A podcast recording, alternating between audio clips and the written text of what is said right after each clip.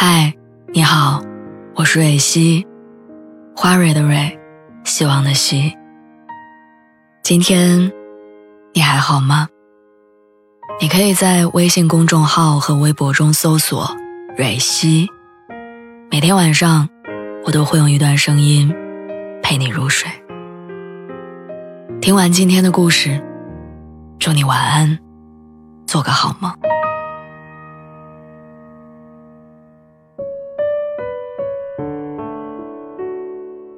问你一个问题：如果你知道你和此刻深爱的人注定走不到最后，你还会继续爱他吗？知乎上有一个回答一下子戳中了我的心。他说：“假如五分钟之后他必须要进安检，假如你们离安检口有十米的距离，那意味着你们还可以拥抱四分五十秒。爱情这件事儿。”重要的不是在意别人的爱与不爱，而是遵从自己内心的欢喜和喜欢。不是在意最后的结果，而是当下你是否用力的爱着。奇葩说里，傅首尔谈到爱情话题的时候，他说：“爱情是我敢爱，而我也敢离开。”前段时间我们去看《你好，李焕英》。除了感人的亲情之外，我也在电影当中看到了爱一个人最好的样子。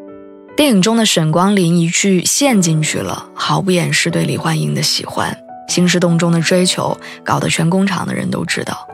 在舞台上装疯卖傻，只为他一笑；在游船上出糗，也像极了在恋爱中傻傻喜欢一个人的我们。付出真心没有错。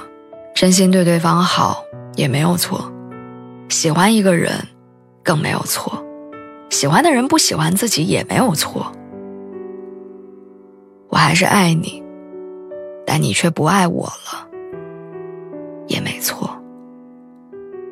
很多事情能论长短分对错，但唯独爱，没有道理和规则可言。我想起一部特别经典的日剧，叫《东京爱情故事》。这部三十年前的老片子，如今再看，依旧能看到很多现在年轻人身上爱情的样子，也依旧让我觉得剧里那个敢爱敢恨的女主角丽香，是这个世界上最美好的姑娘。为了让丸治爱上她，她可以选择倒追；为了不错过跟丸治的约会，她可以在下雨的街头。等好几个小时。故事的最后，丽香和丸治约在火车站，却因为丽香提前离开了十五分钟，而错过了彼此。很多人不理解丽香为什么要这么做，但我知道，这是她对爱的执着。爱一个人爱的这么犹豫，也不是她想要的结果。后来，完治和李美结了婚，完成了他心里对世俗婚姻的期待。丽香依旧是一个人。两个人在街头重逢的时候，完治明显对这段感情还有依恋，约丽香吃饭，问她最近还好吗？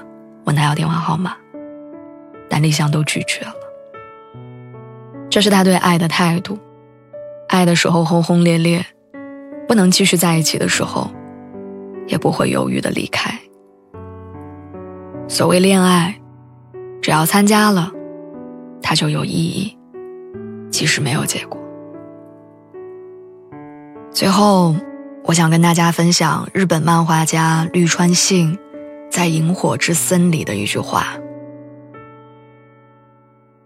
如果时光可以倒流，我还是会选择认识你。